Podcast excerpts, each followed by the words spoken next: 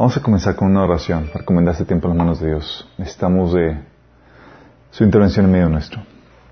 Más para un tema tan, tan importante. Padre Celestial, venimos hoy delante de tu presencia, Señor, juntos como iglesia, Señor, para rogarte, para pedirte, Señor, que vengas y te manifiestes aquí en esta reunión, Señor. Habla a de mí, Señor. Que lo que se diga aquí, Señor, sea tu palabra, Señor, y que se transmita con claridad, Señor. Te rogamos que las personas que nos están sintonizando, los que estamos aquí, Señor, podamos entender el mensaje. Quita el velo de nuestro entendimiento. Y que la semilla pueda caer, Señor, y producir el fruto que tú esperas de nuestra vida, Señor. Te lo rogamos en el nombre de Jesús. Amén. Ok, estamos, hoy vamos a comenzar, sé cómo me gustan las series. Ah. una nueva serie, esta no es una serie de Netflix, es una serie de Minas Church. Vamos a comenzar eh, un tema que el Señor me está hablando hace, hace rato, acerca de la oración. Simplemente, llevamos cuánto tiempo? Más de tres años y no hemos visto nada acerca de la oración. Y una de las razones por las cuales no hemos visto o no tocado o no sentido la necesidad de tocar ese tema es porque asumo que todos entendemos la importancia. asumo que es algo que todos estamos y y la Biblia lo habla muy claro, ¿no? Cómo debe hacerse y, toda la cosa. Pero al caminar juntamente con ustedes me doy cuenta que uh, que no, no, no, no, no todos estamos en el mismo canal y es algo que necesitamos comprender y entender. ¿Cuál es la dinámica o el porqué de la oración? Y es algo, vamos, a comenzar con todo esto. Vamos a ver todo lo que implica la, la, eh, la oración. Vamos a Déjenme decirles algunas cosas que vamos a ver. Aquí lo tengo. Que funciona mi tableta. Vamos a ver, por ejemplo, oye, eh, ¿por qué Dios contesta unas oraciones y otras no? Les gustaría saber. O qué componentes debe tener la oración efectiva. O sea, qué cosas debo incluir en la oración para que realmente funcione. ¿Por qué es necesario orar? ¿O a quién se le debe orar? ¿Y quiénes son los intermediarios autorizados? ¿O los diferentes tipos de oración que hay? ¿O qué anda con eso de la guerra espiritual? ¿Sí, les ha tocado? Eh, haciendo guerra espiritual en la oración, matando, reprendiendo y demás. ¿Y cuáles son las, los lineamientos que marca la Biblia en general para, la oración? Vamos a ver todas esas cuestiones. ¿Sí? ¿Qué onda con la oración, por ejemplo, también eh, individual, la oración eh, en grupo, en, con la comunidad de creyentes. Y quiero comenzar con algo muy básico, y eso espero que, lo tengamos muy presente. La Biblia lo ordena. Espera Dios que tú tengas una vida de oración. ¿sí? De hecho, tú ves en Mateo capítulo 6, es el pasaje, es el capítulo que habla acerca de, mucho acerca de la oración. Eh, viene Mateo capítulo 6, versículos 5 y 6. O sea, Jesús dice, y cuando ores, o sea, no está preguntando si, si lo haces, está asumiendo de que lo vas a hacer. ¿sí? Y cuando ores, o más adelante versículo se dice, más tú cuando ores. O sea, lo vuelve a recalcar. Te está diciendo, no, no es una pregunta, no es un asunto de si oras o no oras. Es un asunto de cuándo vas a hacerlo. ¿sí? Se espera de los creyentes que, que, que se dé esa, esa vida de oración. De hecho, en primera Tesalonicenses 5, 17 dice, un mandato que parece a veces imposible de, hacer es orar sin cesar. O sea, no nos cansemos de orar. O Efesios 6, 18 dice, oren en el Espíritu en todo momento con peticiones y ruegos. Manténganse en alerta y perseveran en oración por todos los santos. Famosos versículos que yo sé que ustedes ya se lo saben, ya los conocen. ¿sí? O también ves en el caso de Jesús de que no solamente enseñaba la, oración en cuanto a cómo debe ser, eh, qué onda con las vanas repeticiones, qué onda con eh, si luego en público, en privado y demás, eh, hasta nos dejó un modelo de oración para que tengamos en, mente los ingredientes que debe tener la oración. Pero no solamente nos dio la enseñanza, sino que él la predicó con el ejemplo. Tú ves en varios pasajes, de hecho uno de ellos es Lucas 5 del 15 al 16, donde dice que, que su fama se extendía más y más y se reunía mucha gente para oírle y para que le sanase de sus enfermedades. Y luego dice, él se apartaba a lugares desiertos y oraba. O sea, en medio de la el ajetreo del ministerio y demás, él, ¿sabes qué? Busco la forma y me aparto de todo eso para orar. O sea, tú ves que Jesús predicaba con el ejemplo. Y nos daba un ejemplo a nosotros de que a veces ponemos como excusa, es que estamos muy ocupados, es que no tengo tiempo. Y Jesús aquí te pone que, ¿sabes qué? Se hacía tiempo. Se apartaba en medio de todo el ajetreo. Entonces sabemos que tenemos la enseñanza, Dios lo ordena, tenemos el ejemplo de Jesús. Y sin embargo, sin embargo, sin embargo, la oración, las reuniones de oración en todas las iglesias son las más pequeñas. Sí. Son las que son las que muy poca gente va. De hecho, estaba escuchando varias, eh, he escuchado varias explicaciones acerca de esto a lo largo de la vida. Y ese es siempre el mismo comentario. Reuniones, congregaciones de mil, dos mil personas, quinientas personas, y la reunión de oración van unos diez, doce personas. ¿Qué onda? O sea, ¿por qué la aversión a, la oración? Eh, ¿Saben por qué creo? Yo creo que hay varios factores por los cuales tenemos cierta desánimo la oración. Eh, se compara a otras, reuniones, tú vas a la reunión, por ejemplo, la de alabanza, de oración, y se llena, se empaca, hay una buena enseñanza y más, y tiene chascarrillos. Es algo que tengo que proponerme hacer en estas próximas reuniones.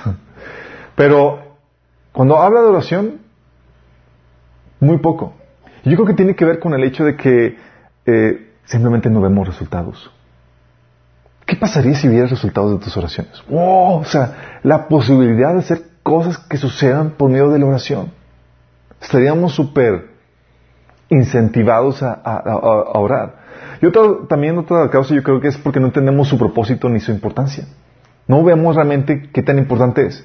Cuando, cuando pensamos de, oye, es que avanzar el reino de Dios, hay que hacer la obra de, Dios, es ponte a chambear, ¿sí? Y agrégale algo de oración, ¿sí? Pero no vemos la importancia que conlleva eso. Pero la oración es sumamente importante. Um, y es algo que Dios me estaba hablando, me estaba eh, enseñando acerca de, esto y desde hace varias semanas, y es algo que le, estaba comentando a mi esposa. De hecho, mi esposa fue como que, ay, por fin, porque ella viene de un ministerio de oración, de hecho comenzó grupos en su casa de oración y se reunían un montón de jóvenes hablando. Todavía no me imagino eso, sí, pero ella me dice que es así. Pero lo importante de la oración es porque hay varias causas de la importancia de la oración. Una es que es el medio de comunicación con el cual nos relacionamos Dios. Entonces, oye, ¿cómo te relacionas con Dios? La oración es, el medio. Mm, hay otras formas en las cuales Dios puede relacionarse contigo. Eh, hay gente que dice es que yo le encuentro en la naturaleza y demás, pero el medio por excelencia siempre ha sido y siempre será la oración. ¿Sí? Entonces la oración es básica para tener una comunión y una relación con, con Dios. También lo usamos para desahogar nuestras cargas. En Filipenses 4.6 habla acerca de eso. De hecho, nosotros hemos aprendido aquí con los talleres que, hemos dado que la oración es un ingrediente clave para desahogar nuestras cargas, nuestros dolores emocionales. Sin eso no hay sanidad emocional. También vemos que lo usamos como medio para pedir auxilio, salvación, como viene en Joel 2.32. Hemos estado muchas veces problemados y ahí sí, oh my goodness, buscamos a, Dios en oración con todo ruego y súplica porque sabemos que necesitamos de su intervención. Y hay, hay personas que, recuerdo algunos, algunas predicaciones de, de, más joven que llegaba, nos comentaba el pastor que llegaba gente con él y dice, oye, ¿por qué siempre estoy en problemas, de problemas? Y dice, pues chiquita, seguramente porque Dios se ve que si te da solución a todo, pues no te le aparecerías en su presencia, así tan siquiera tienes una buena razón, una buena causa para, para buscarlo. Pero qué, qué patético que solamente sea porque estás en problemas. Pero sí pareciera que es mucho, pues sucede con muchos cristianos, con mucha gente. También Dios ve la importancia de la oración porque es, el, es lo que usamos para, es lo que usamos para desatar, para avanzar el reino de Dios, sus propósitos en la tierra. De acuerdo a Mateo 6.10. Pero sé que ustedes han meditado algo acerca del tema. No estoy con cara No. Bueno, asumimos que han meditado algo acerca del tema. Porque yo también, cuando comencé a decir, ¿por qué es necesario? Porque Dios me pide que ore. ¿Se han preguntado? ¿Por qué? O sea, si Dios, al final de cuentas, hace lo que Él va a querer, ¿para qué oro? Sí. O sea, bueno, eso es otra cuestión. O sea, Dios sabe lo que quiere. Dice Dios 46, dice, yo, solo yo puedo predecir el futuro antes de que suceda. todos mis planes se cumplirán porque yo hago lo que deseo. Entonces dices, Señor, si tú haces lo que tú quieres, ¿cuál es el chiste de que yo venga y te presente una petición? A fin de cuentas, hacer lo que tú quieres.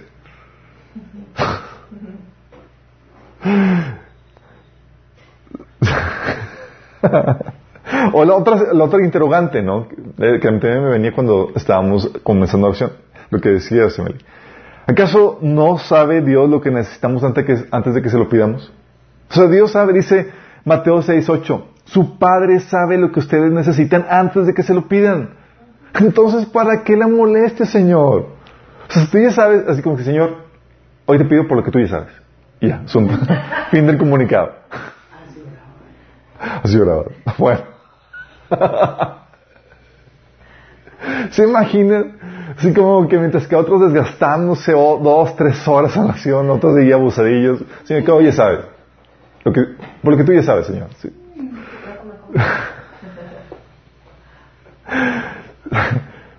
y dices, bueno, son interrogantes muy válidas. Dices, ¿por qué? ¿Por qué tenemos que hacer eso? Dios hace al final de cuentas lo que quiere y al final de cuentas también Él sabe lo que necesitamos. ¿Para qué pedírselo? Él nos ama, Él ve por nosotros. ¿Por qué? ¿Se han preguntado? O yo era el único raro así como que, ay, Señor, ¿qué onda? Explíqueme. Y saben, esto es lo que vamos a ver el día de hoy para entender la importancia o el porqué de la oración. Si tú no entiendes esto, no le vas a hallar sentido a este mandato, a esta tarea que todo cristiano debe tener de orar. Es muy importante, de aquí vamos a comenzar el día de hoy. ¿Por qué orar? Sí, tiene que ver con el propósito por el cual fue creado el hombre. Sí, tiene que ver con los designios de Dios y en la expresión de su soberana voluntad para con el hombre y con la tierra. Tiene que ver con el por qué fuimos creados el ser humano. Sí. Y la Biblia menciona en Génesis 1, del 26 al 28, para qué fue creado.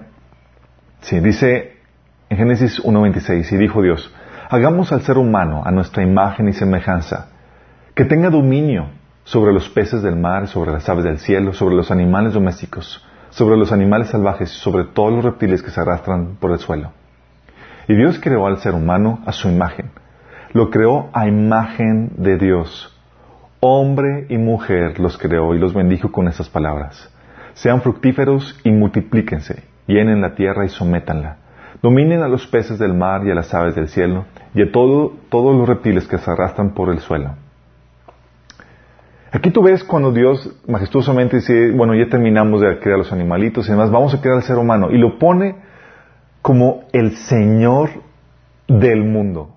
Al darle dominio sobre la tierra, sobre todo lo que Dios había creado, te está diciendo, sabes que tú eres el Señor.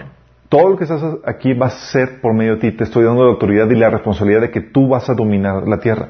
Y eso lo remarca, si acaso no, no nos entendió, eso lo vuelve a remarcar en otros pasajes como el Salmo 8 de 4 al 8 dice, ¿Quiénes son los hombres para que pienses en ellos, los seres humanos para que de ellos te ocupes? Sin embargo, los hiciste un poco menor que Dios y lo coronaste de gloria y de honra. Los pusiste a cargo de todo lo que creaste y sometiste todas las cosas bajo, bajo su, autoridad. Los rebaños, las manadas y todos los animales salvajes, las aves del cielo y los, peces, del mar y todo lo que nada por las corrientes oceánicas. Fíjate lo que dice. Dios crea a, la tierra y nos pone como los reyes, los señores sobre todo lo que sucede aquí. Y no es a cualquier persona, no es a cualquier ser, mejor dicho, es al ser humano. Y el ser humano tiene una característica muy singular. El ser humano, eh, tú ves en, los primeros pasajes de, Génesis capítulo 1, ves que Dios creó al ser humano. Cuando Dios habla de creó, creó el espíritu del ser humano. ¿Sí? que se le crea de la nada. Si crear la palabra es hacer algo de la nada. Y creó nuestros, espíritus a la imagen y semejanza de Dios. Y luego tú ves el capítulo 2 que dice, Dios formó de la tierra al hombre y puso en él el espíritu. Nuestro espíritu, ahí fue donde puso eh, el hombre. Somos seres espirituales, así como Dios tiene espíritus, que están ocupando trajes de tierra en la tierra para podernos mover sobre la tierra. Pero no, es un traje de, la tierra, de tierra común y corriente. O sea, no tenemos forma de animalitos. Tiene un DNA particular que te hace caer dentro de la categoría de ser humano. Entonces tienes un cuerpo y un espíritu. Y tu cuerpo tiene DNA humano, tienes autoridad legítima sobre la tierra. ¿Sí? Y eso es muy importante porque lo que Dios puso sobre el hombre, esa autoridad, estableció que todo lo que se hace en este mundo se va a hacer por medio de su representante. ¿Por qué crees que nos creó Dios a su imagen y semejanza? Dios básicamente dijo, ¿sabes qué? Ah, ¿Alguien de aquí tenía un, un, negocio o algo? Sí. Sabemos cómo opera la mecánica. Tú eh, operas a veces un negocio, un, changarro, lo que tú quieras, y pones a un alguien que funja como tu representante que haga todo eso. Y si es un negocio realmente, él se va a cargar de todo. Sí. Y es lo que Dios hizo con el ser humano, nos puso aquí a cargo. Y todo lo que suceda aquí en la tierra, adivinen por medio de quién se va a hacer. Por medio del ser humano. No porque Dios eh, no pueda, es porque para eso fue creado el ser humano. Entonces todo lo que va a ser aquí va a ser necesariamente realizado, desatado por el ser humano. Y Dios no va a saltar, no va, no va a saltarse esa regla porque Él la estableció. ¿Sí? Fíjate lo que dice Amós 3.7. Dice que, dice, de hecho, el Señor soberano nunca hace nada sin antes revelar sus planes a sus siervos, los profetas. ¿Qué eso? ¿Cuál es la necesidad de Dios de informar eso al ser humano? Simplemente lo y listo. Dice, no, se lo aviso porque ellos tienen que estar involucrados en todo el quehacer de Dios aquí en la tierra. No hace nada sin informar a sus siervos. También menciona otro pasaje que en Ezequiel 22, 29 al 31, que si no te pones en la brecha, por ejemplo, Dios no va a intervenir. Fíjate lo que dice este pasaje. Dice, el pueblo de la tierra usaba la opresión y cometía robo al, afligido y menesteroso, menesteroso hacía violencia, y el extranjero oprimía sin derecho. Y busqué entre ellos hombre que hiciese vallado, que se pusiese en la brecha delante de mí a favor de la tierra, para que no la destruyese y no lo hallé. Por lo tanto derramé sobre ellos mi ira, con el ardor de mi ira los consumí, y se volvió el camino de ellos sobre su propia cabeza, dice Jehová el Señor. ¿Qué con eso? Entonces, no sé, que estaba buscando alguien, ¿sí?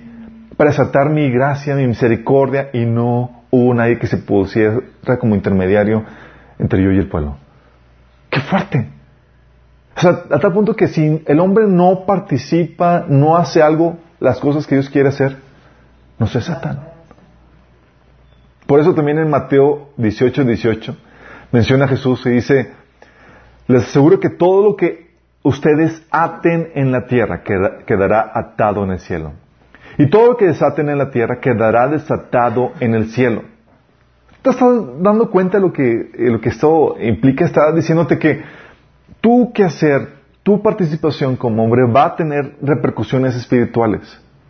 Lo que hagas o deshagas va a repercutir en el, ambiente espiritual. Por eso, tú ves comentarios en Santiago 4.2 que te dicen franca y llanamente que cosas no suceden si no oras. Santiago 4.2 dice específicamente, no tienen porque no piden. Hablando de la oración. ¿Te imaginas pensar que hay cosas en tu vida o cosas dentro de la, de la, obra que Dios quiere hacer en la tierra que no se estén llevando a cabo por tu falta de oración. Que, que, que fuerte, ¿no? Te pone a pensar, o sea, Dios podría hacer eso, podría limitar por mi oración o por mi falta de oración. Sí, sí. Y es que tienes que entender esto. Si Dios nos hiciera a un lado, al ser humano, sí, porque dice, oye, no estás funcionando, no estás haciendo las cosas que yo quiero que hagas como debe ser, y nos hiciera un lado, nos robaría nuestro propósito. Si Él interviniera directamente, ya no tendría razón de ser, de existir, porque Dios, Dios ya te está, ya está haciendo lo que a ti te ha tocado, Dios ya lo está haciendo directamente. Y con eso, con el solo hecho de hacerlo así, porque a veces pensamos, ¿por qué Dios no viene y lo hace directamente? Porque si lo hiciera te robaría tu razón de ser. No tendrías ya causa por la cual estar vivo. Sí, pero Dios no hace eso. ¿Sabes lo que hace Dios? Lo que hace Dios es que redime tu propósito como ser humano. No lo elimina, lo redime.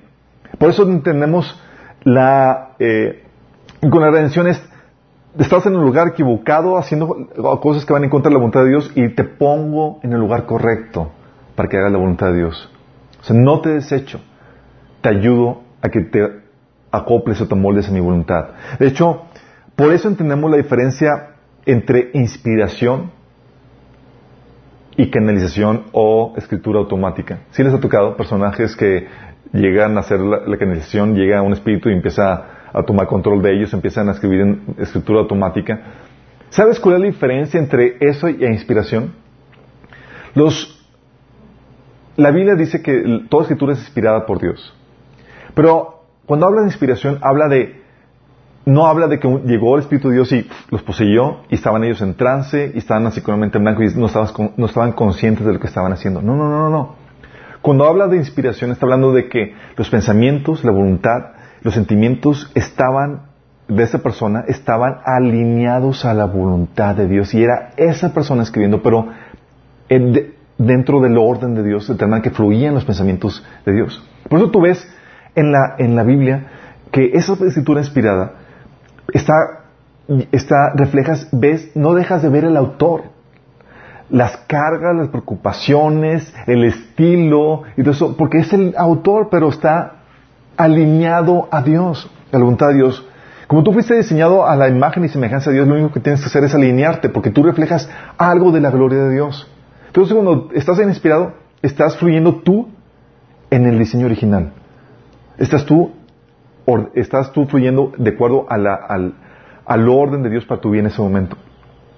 Cuando es una canalización, cuando es una escritura automática, lo que sucede es que estás en un lado. Entonces que tú no me sirves y déjame ocupar tu cuerpo para hacer las cosas en tu lugar, porque tú nomás no lo haces. ¿Y sabes quién hace eso? Satanás. ¿Por qué digo que Satanás? Porque Satanás es el único que no le interesa redimir tu propósito. No le interesa ponerte en todo el orden de Dios. a él le interesa es ocupar tu cuerpo para hacer sus cosas a través de ti. Y es lo que hace. Por eso tú ves al endemoniado y demás, y están los espíritus controlado, controlando al endemoniado Gadareno y están hablando por él y están tomando control de él. Cuando tú ves en, el Nuevo Testamento, tú ves que somos templo del Espíritu Santo, pero el Espíritu Santo no te controla te ayuda poniendo el querer como el hacer, pero tu, voluntad sigue siendo. ¿Sí? Notas un lado. Busca, lo que hace Dios es, busca tu conversión y santificación versus una manipulación. ¿Sí? ¿Por qué crees que el Señor invita a la gente a que se entregue a Él? Porque no toma control de Él así a, la fuerza. ¿Has escuchado el pasaje de famoso Apocalipsis 3.20 que dice que yo soy la puerta y llamo? Él es todo un caballeroso. Es como todo un caballero. Él va a esperar a que tú, a que tú acciones tu voluntad para que Él venga a ayudarte, Él venga a tu vida. Si no, eso sería manipulación, sería control, sería chantaje, y eso es obra del enemigo. Entonces, cuando estamos operando de esta forma, lo que hace Dios es que, por eso utiliza la conversión, que es una expresión de la voluntad libre y soberana del ser humano para, Señor, yo quiero que me ayudes, yo quiero entregarme a ti. Y la santificación, ¿qué hace la santificación? Es un proceso del Espíritu Santo y tu voluntad involucrada para llevarte alinearte a la voluntad de Dios. Y en episodios, en aspectos en tu vida, todos hemos sentido aquí, ustedes me han platicado, cómo hemos hablado palabras y sientes que es Dios hablando detrás de ti. ¿Se acuerdan? Cosas que tú dices, wow, está fluyendo. Porque en ese momento estás completamente alineado, tú, tu persona, está completamente alineada a la voluntad de Dios y estás hablando de lo que Dios estaría hablando. Por eso, Dios opera de esta forma. Lo que hace Dios en vez de desecharte como ser humano, y quitar tu propósito y Él intervenir directamente para hacer las cosas, Él te va a rescatar, te va a reformar por medio de la santificación para ponerte a ti a trabajar. Porque fuiste creado para eso, para aceptar la voluntad de Dios aquí en la tierra. Por eso tú ves el proceso de la redención del hombre. ¿Por qué creen que tuvo que ser necesaria la encarnación de Dios? Que Dios hiciera hombre. La encarnación tiene que ver con la redención del hombre en términos que a veces ni siquiera nos imaginamos. Con la caída de Adán y Eva, y el resto de la humanidad, porque todos hemos pecado, vemos el fracaso del ser humano. Vemos que nos alejamos de, Dios, de su voluntad, y como dice Romanos 3:23, hemos caído de la, gloria de Dios. ¿Sí? Le fallamos al blanco. Pero con la redención con Jesús y con su iglesia, vemos el éxito del hombre en varios sentidos. ¿En qué sentido? En que, primera, Dios salvó al hombre siendo hombre. Quiero que imagines esto. Dios no vino en la forma de Dios y sabes que te voy a salvar. Sabes que voy a salvarte siendo un hombre. Lo que hizo fue dignificar nuestra raza humana, como habíamos querido, dignificarla con, con esa obra de redención en la forma de hombre. ¿Sí? Salvó al hombre siendo hombre y con eso vino la glorificación del ser humano. O sea, es uno de nuestra especie que vino a efectuar la redención humana. ¿Sí? Y no solamente eh, vino a ser uno, uno de nuestra especie, sino que Dios mismo consideró,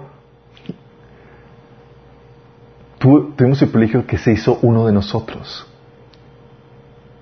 Y eso lo que vino a hacer, vino a glorificar ser humano. Por eso tú ves alguno de los títulos de Jesús, uno de los títulos favoritos. Dice la Biblia en, en Juan 1.13 que, y el verbo, o Dios se hizo carne y habitó entre nosotros y vimos la gloria de Dios, gloria de, del unigénito Hijo de Dios. Pero uno de los títulos que Jesús utilizaba y le fascinaba, era muy, muy, muy común, utilizaba el título de Hijo del Hombre. Y el Hijo del Hombre va a hacer esto, y va a tener y el Hijo del Hombre, y el Hijo del Hombre. ¿Por qué el Hijo del Hombre? O sea, estaba remarcando su humanidad. Soy enteramente humano.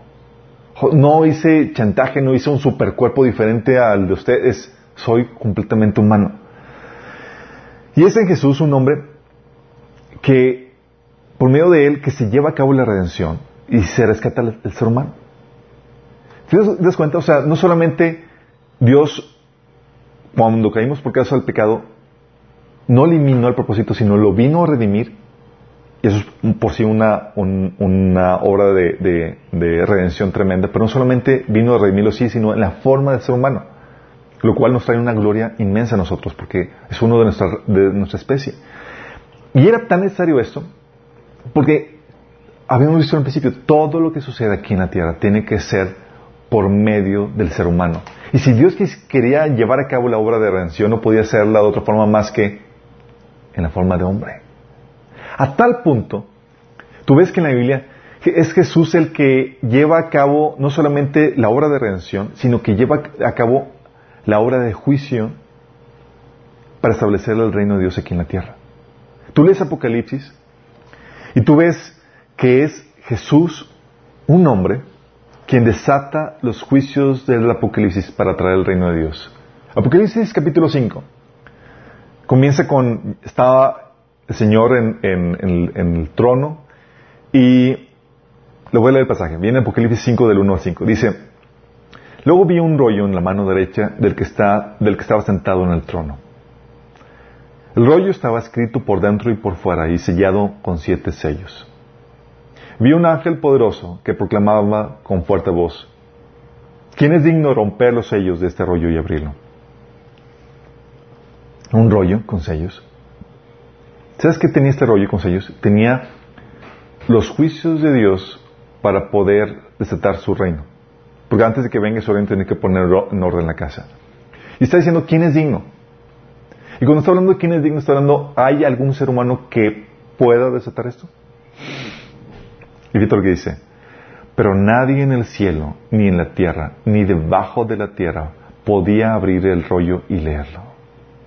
Entonces comencé a llorar amargamente porque no se encontraba a nadie digno de abrir el rollo y leerlo.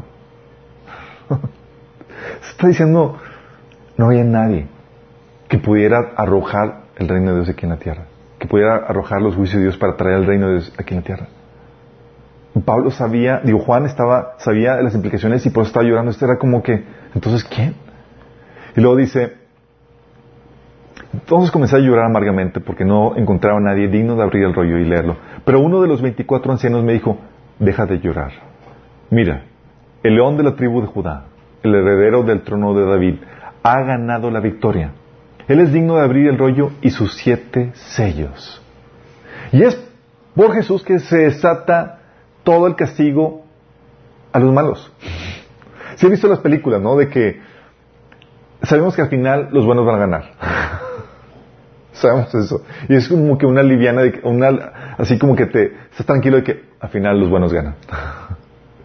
Imagínate la película en la que los malos ganen. Bueno, ese iba a ser el desenlace si Jesús no hubiera ganado. Aún siendo Dios.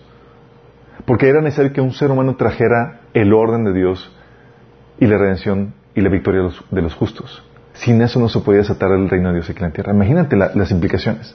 Por eso Juan sabía, si no hay nadie, estamos fritos. La maldad va a gobernar y los buenos no van a vencer. Y no hay esperanza para nosotros. Pero es por medio de Jesús el que un hombre quien desata los juicios de Apocalipsis y trae en el reino de Dios. De hecho, ves en 1 Corintios 15, del 25, capítulo, versículo 25 y versículo 24, donde menciona que era necesario que un ser humano pusiera la casa, la, creación de Dios en orden para poder traer a Dios de vuelta, al Padre de vuelta a la creación. Dice, es necesario que Cristo reine hasta que ponga todos sus enemigos debajo de sus pies. Versículo 24. Entonces vendrá el fin, cuando Él entregue el reino a Dios el Padre, luego de destruir todo dominio, autoridad y poder. ¿Sabes lo que estaba haciendo? O sea, estaba diciendo, esto me fascina porque es ¿Por qué no lo hizo Dios directamente? Por el propósito por el cual fue creado el ser humano. Era necesario que un ser humano pusiera la casa en orden antes de invitar a Dios de vuelta. Era necesario que un ser humano trajera el reino de Dios de vuelta para que Dios, pudiera habitar. ¿Qué pasaría si Dios viniera directamente y no está la casa en orden? Juicio y destrucción. Sí. Porque Él no puede tolerar pecado. Si Él está alejado y ha mantenido la distancia, nosotros es por pura gracia y misericordia. Y por eso tuvo que hacerse en forma de hombre. Entonces tienes esta dinámica donde ves que Jesús, Dios tuvo que ese hombre para redimir nuestro propósito y para que un ser humano pudiera traer de vuelta al reino de Dios aquí en la tierra. Y no solamente es Jesús, sí, somos nosotros, las personas, la iglesia que Jesús ha redimido, que venimos juntamente con Él para establecer el reino de Dios en la tierra. Entonces, esto contesta algunas preguntas que seguramente algunos tenían, y si no, asumo que las tenían, de ¿por qué era necesario que, Dios se encarnara, se hiciera hombre, para salvarnos? ¿Por qué? Ahora ya sabes por qué. Era necesario que todo la salvación, la redención y el orden de aquí se hiciera a través del ser humano, porque Dios le delegó la tierra al ser humano. Si Dios nos quitara un lado, estaríamos con eso estaría eliminando nuestro propósito. Ya no me sirven para nada. Sí, ya no tendrías razón por la cual vivir.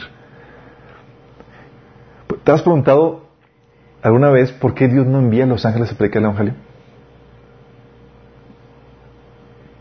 ¿Por qué no envía, oye Señor, si es tanta la urgencia, si es todo, la gente está perdiendo, ¿por qué no envías a tus ángeles? nosotros somos bien papanatas para esto y, y los ángeles son más poderosos y más eh, más altos, más guapos, o sea, tenían más sexapil para compartir tu evangelio.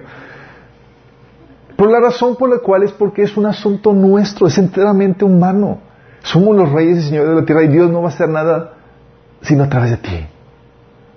¿Estás consciente de la dinámica de esto que, implica? Por eso eh, hay una frase de John, de Juan Wesley, John Wesley, que dice: Al parecer el hombre sin Dios no podrá. Y Dios sin el hombre no hará. ¿Sí? Esto es lo que te está diciendo este principio.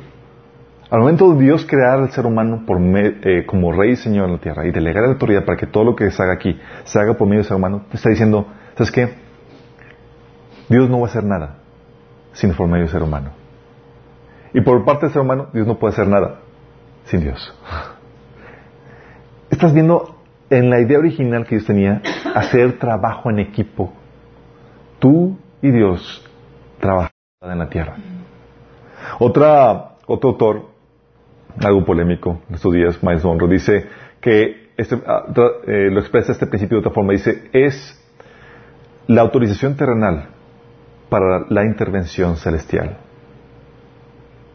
Es decir, como somos los reyes y señores, necesitamos, Dios necesita nuestra autorización terrenal, porque somos los señores, para la intervención celestial, si no eso no opera. Por eso, chicos, Dios no te va a desechar. Te necesita para llevar a cabo su voluntad aquí en la tierra. Al contrario, lo que hace es que te va a restaurar, te va a santificar para utilizarte. Necesita de ti para utilizarte, para extender su, su reino aquí en la tierra. Y dices, ah, pero no me digo, si no, si yo no funciono bien, digo, van a levantar a otros. Hay cosas que solamente tú puedes hacer. Pues se quedado con propósito. Entonces, con eso entendemos las tremendas implicaciones de lo que conlleva la oración. En la oración lo que, vas lo que estás haciendo, estás dando autorización a Dios para que haga su voluntad aquí en, la tierra. ¿Por qué crees que el Señor nos, nos enseñó orando el Padre nuestro escuela? Hágase tu voluntad en la tierra como decir, ¿Por qué es necesario pedir eso cuando es Dios? Quiere hacer su voluntad. ¿Qué necesidad tenemos de orar por eso? Ahora sabes por qué. Si tú no oras, la voluntad de Dios no se desata, no se activa. Qué fuerte. ¿Te estás dando cuenta el peso de responsabilidad que Dios pone sobre nosotros? Por eso Dios nos incluye en sus planes y nos enseña a alinearnos a, tener en mente la, mirada en las cosas del reino antes que en estas cosas. Porque necesita gente, emisarios del reino, que hagan y traigan su reino aquí en la tierra. Por eso parte del Padre nuestro decía, venga, tu reino nos enseñó a alinearnos a eso. Entonces, entonces todo esto tiene que ver con, con la voluntad de Dios aquí en la tierra. Dios te necesita, ¿sí? Porque como habíamos comentado, al parecer el hombre sin Dios no podrá y Dios sin el hombre no hará. Y necesita autorización terrenal para la intervención celestial, ¿sí? Y eso es lo que la oración. Sin eso no se va a desatar su voluntad aquí en la tierra. Y es aquí la pregunta, ¿quieres cumplir el propósito de Dios para tu vida? Es decir, ¿quieres avanzar la voluntad de Dios, vivirla, hacerla? Si ese es tu deseo, ¿qué crees? Vas a necesitar oración. Vas a necesitar oración, o si no, los resultados van a ser limitados. Si los resultados son limitados porque tenemos nula nula oración o limitada oración. ¿Por qué? Fíjate, eso tiene que ver, aquí es donde pasamos al, al, siguiente detalle. Si sabes que Dios te creó con un propósito. Es decir, hay una voluntad de Dios para tu vida que tienes que llevar a cabo. Hay un propósito de Dios para tu vida. De hecho dice Efesios 2.10, porque somos hechura suya, creados en Cristo Jesús para buenas obras, las cuales Dios preparó de antemano para que anduviésemos en ellas. Y eso lo reitera eh, Juan 15, de 5 al 8. Dice, yo soy la vid y ustedes son las ramas. El que permanece en mí como yo en él, dará mucho fruto. Separados de mí no pueden hacer nada. El que no permanece en mí es, desechado y se seca como las ramas que se recogen y se arrojan al fuego y se queman. Si permanecen en mí y mis palabras permanecen en ustedes, pidan lo que quieran y se les concederá. Mi Padre es glorificado cuando ustedes dan mucho fruto y muestran así que son mis discípulos. Ok, quiero explicarte ahora esta dinámica. Es una frase que ya tengo muy pegada. sí, ya me, han dado feedback por, esa frase. Quiero explicarte esto. Ok, se requiere la oración para desatar la voluntad de Dios aquí en la tierra. Entendemos eso, ¿verdad? Bueno, ¿qué crees? Tú fuiste creado para buenas obras, las cuales Dios preparó antemano. Hay una voluntad de Dios para tu vida. Y es lo que vimos en Juan 15 que les leí. Dice que si tú permaneces en Él, vas a producir mucho fruto. En eso has glorificado tu Padre Celestial, en que produzcas fruto. Que fruto esas obras que Dios preparó antemano. Esa voluntad de Dios para tu vida. ¿Vamos hasta ahí? Y en eso te dice Jesús, si permanecen en mí mis palabras, en ustedes. si, si permanecen en mí, eh, permanecen en mis palabras, en ustedes, piden lo que quieran y se les concederá. ¿Qué está diciendo? Que es entonces cuando llega a tomar una importancia impresionante la oración. Porque está diciendo que si tienes consciente la voluntad de Dios para tu vida, vas a requerir la oración para producir ese fruto.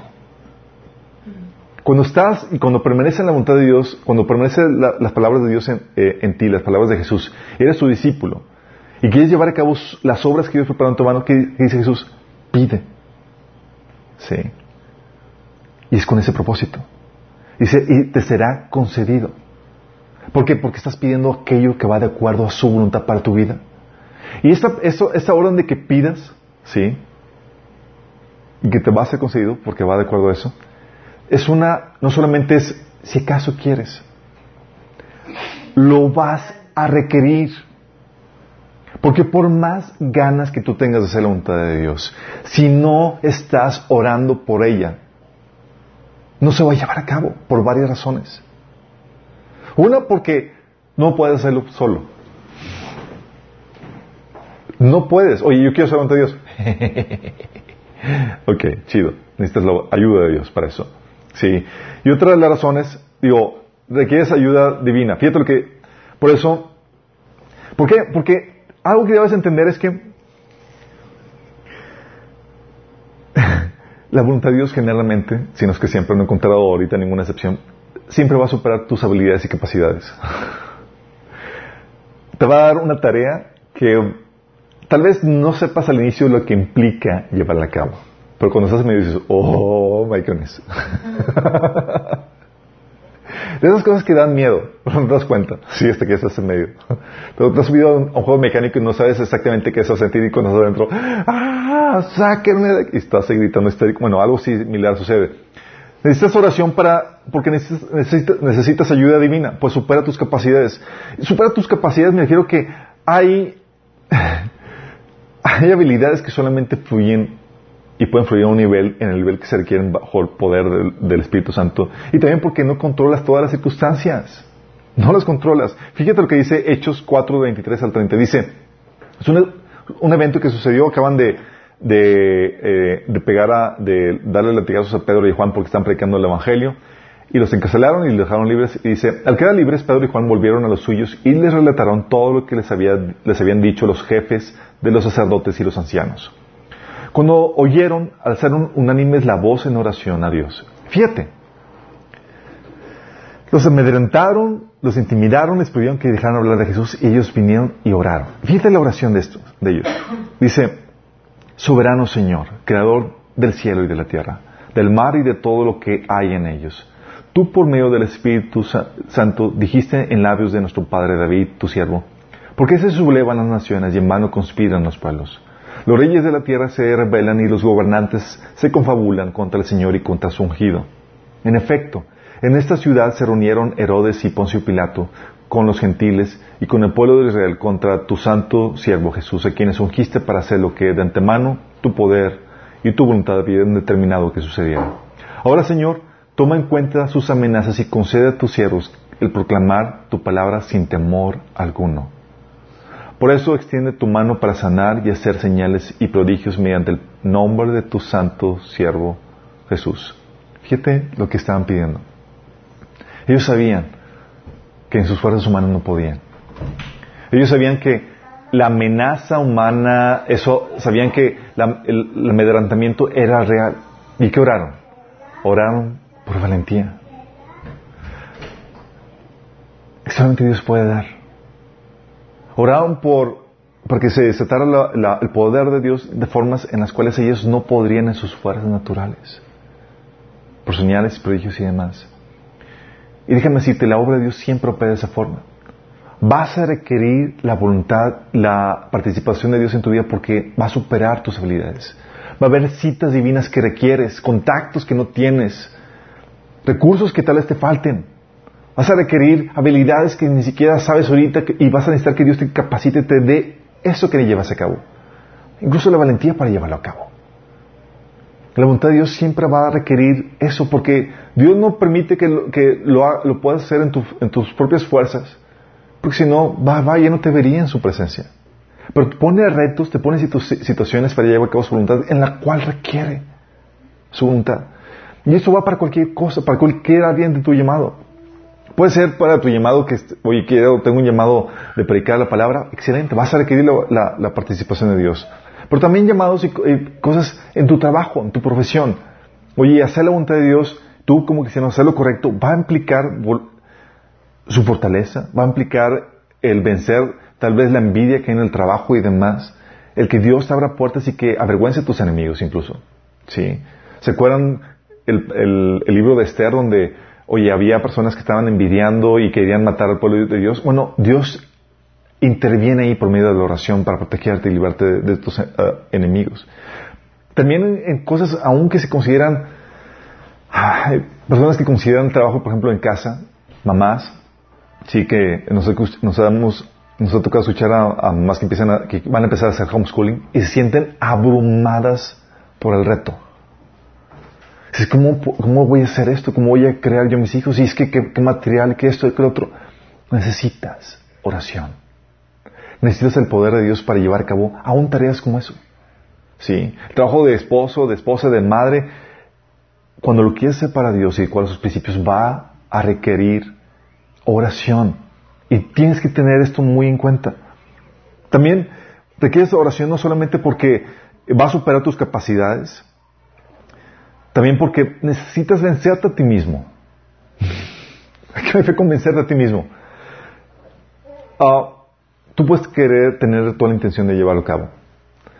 Pero ¿quién de aquí le ha pasado que quieres hacer algo y la carne floja o la carne, eh, o sea, la naturaleza pequeñosa te lleva a hacer todo lo contrario? Así que chino, así no lo haces voy a pararme temprano a partir de aquí mañana, voy a hacer esto y tienes toda la encomienda de lo que necesitas para llevar a cabo eso. y nomás no sale. Necesitas oración para vencerte a ti mismo. Dice Romanos 8 del 6 al 8. Fíjate lo que dice. Por tanto, permitir que la naturaleza pecaminosa les controle la mente lleva a la muerte. Pero permitir que el Espíritu les controle la mente lleva a la vida y a la paz. Pues la naturaleza pecaminosa es enemiga de Dios siempre. Nunca obedeció la ley de Dios y jamás lo hará. Por eso los que todavía viven bajo el dominio de la naturaleza pecaminosa nunca pueden agradar a Dios. Necesitas oración para vencer la naturaleza pecaminosa. De hecho, ¿por qué crees que le dijo a sus discípulos cuando fueron en Getsemaní? Jesús le dijo a sus discípulos, oren. ¿Para qué? Para que no caigan en tentación. O sea, dice, el espíritu a la verdad está dispuesto. O sea, hay la voluntad. Pero hay una traza pecaminosa que tiene que vencerse. Y si tú no estás orando para llevar a cabo eso, para que el Espíritu venza esas tendencias pecaminosas que tenemos, no se van a hacer. Vamos a estar fracasando. ¿Vas orando por esas cuestiones que no has podido vencer? Sí. Tienes que estar consciente de eso. Necesitas oración para llevar a cabo la, voluntad de Dios para tu vida, porque supera tus, tus, eh, capacidades, porque necesitas vencerte a ti mismo y también porque enfrentas oposición espiritual. Ok. ¿Quieres la de Dios por tu vida? Bien, chido por ti. ¿Pero qué crees? Al, que, al enlistarte en, eso, en hacer las obras que Dios preparó en tu mano, te ganas de forma automática un enemigo que se va a oponer a lo que quieres hacer para Dios. ¿Sí? Génesis 2, 15. ¿Se acuerdan cuando Dios puso a Adán en el, en huerto? ¿Para qué lo puso? ¿Se acuerdan? No se acuerdan. Se lo voy a leer. El Señor puso al hombre en el jardín de Edén para que se ocupara de él, o sea, para que lo cultivara, y dice, y lo custodiara. ¿Custodiara? ¿De quién? ¿Algún animalito rebelde que se quisiera levantar en, armas contra, contra Adán? ¿Por qué? Dios sabía que había un querubín desempleado que andaba rondando, estaba libre, que podría afectar la obra de Dios, que, había, que podría estropear lo que Dios había hecho. Y Dios le dio la encomienda, dice, eh, es tu responsabilidad custodiarlo, guardarlo, protegerlo. Hay oposición espiritual. De hecho, Efesios 6, del 10 al 12, esto lo marca muy fuertemente, donde dice, por, último, fortalezcanse con el gran poder del Señor Pónganse toda la armadura de Dios para que puedan hacer frente a las artimañas del diablo, porque nuestra lucha no es contra seres humanos, sino contra poderes, contra autoridades, contra potestades que dominan este mundo de tinieblas, contra fuerzas espirituales malignas de las regiones celestes. O sea, un montón de people, mala, espiritual, que se va a oponer a lo que quiere ser para Dios. Y la Biblia te lo pone muy claro, dice que es algo para Dios. Va a haber guerra espiritual de por medio. ¿Sí? Y sí, tienes a Dios de tu lado, genial, pero tienes que estar bien consciente de eso. Porque eso va a implicar o va a requerir oración de tu parte porque va a haber oposición espiritual. Vas a requerir pedir la intervención de Dios en protección y demás. ¿Estás consciente de la importancia de la oración? Y no te lo estoy poniendo para cosas acá más triviales, estoy hablando para tu vida. ¿Quieres hacer la voluntad de Dios para tu vida? Requieres orar por ello. Cubrir en oración esa voluntad que tú ya has discernido que Dios tiene para tu vida. ¿Requieres eso para vencerte? Para que Dios te dé la habilidad para llevarla a cabo y para contrarrestar la oposición espiritual del enemigo. Ah, ¿verdad?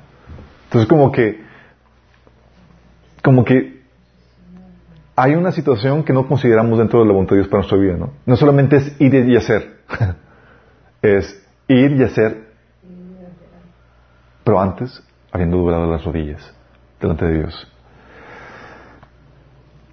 Si crees que puedes llevar a cabo la voluntad de Dios sin oración, estás en graves problemas. Así vas a tronar como palomita en cuestión de que vas a aventarte la toalla. Si dejas orar, Dios...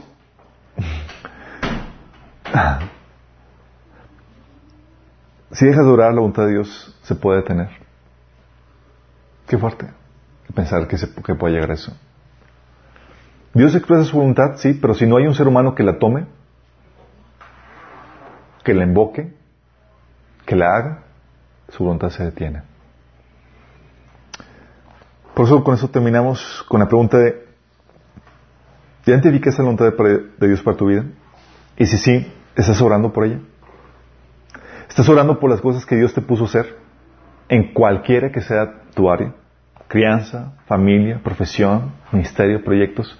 Si pensabas que no había posición espiritual en tu familia, un proceso, un proceso de crianza, un proceso de, tu labor de, ama de casa o en tu trabajo, Piénsalo dos veces. La voluntad de Dios involucra todas las áreas de tu vida. Y si quieres llevarla a cabo, va a requerir oración. Y necesitas oración.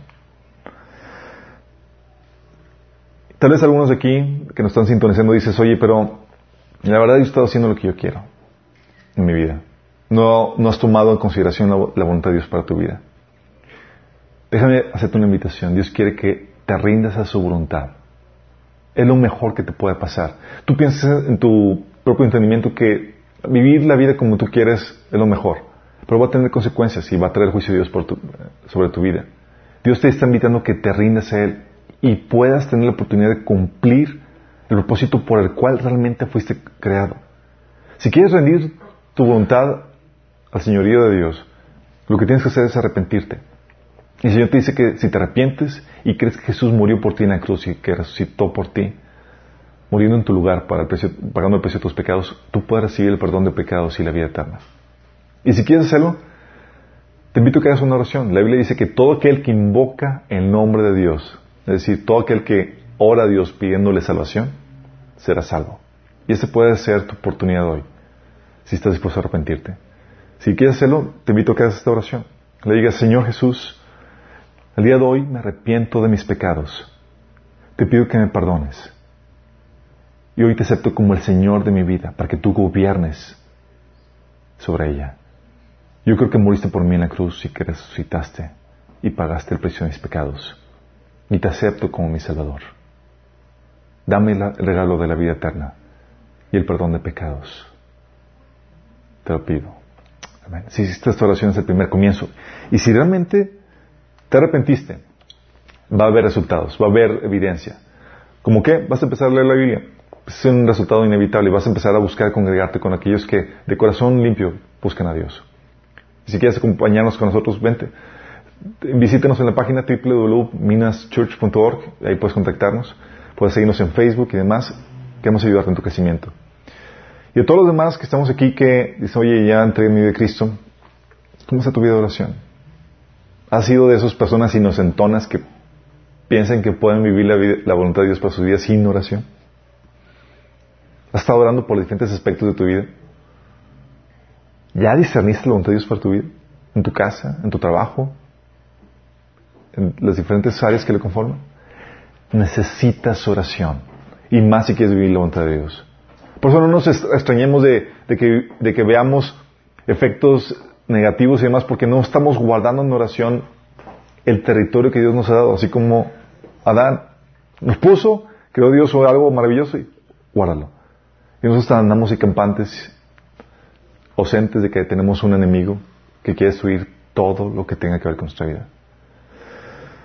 Pongamos en cuentas con el Señor. Llevamos un, un compromiso de renovar nuestra oración. La necesitamos para llevar a cabo lo que Dios quiere en nuestra vida. Señor, el día de hoy nos arrepentimos, Señor, porque hemos sido negligentes en la oración. Hemos pensado que podemos llevarlo a cabo solamente con trabajar, hacer aquello que, pensamos que debemos hacer. Hoy, Señor, reconocemos que necesitamos de oración y perdonas porque no lo hemos hecho. Señor, hoy nos comprometemos a doblar rodillas, Señor, a interceder por aquellas cosas que tú nos has puesto a llevar a cabo, sea, Señor. Por las áreas en las cuales tú nos has dado responsabilidad. Que guardemos en oración, Señor. Y que en oración destetemos tu voluntad, Señor en la tierra, miras que llevamos a cabo tu obra, Señor, aquí. Ayúdanos en este proceso, Señor. Te lo rogamos en el nombre de Jesús. Amén. A los que nos acompañaron, nos vemos el próximo domingo, misma hora, mismo canal.